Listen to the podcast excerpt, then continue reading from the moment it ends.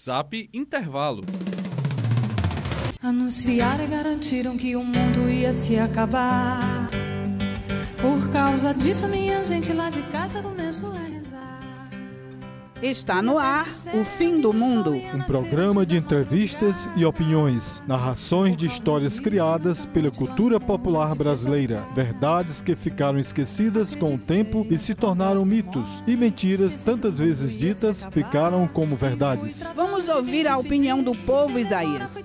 O que eu gostaria é que o fim do mundo fosse uma época em que a humanidade evoluísse tanto, tanto, tanto, tanto, convivesse tão bem um com o outro, que a gente fosse promovido para um mundo melhor, entendeu?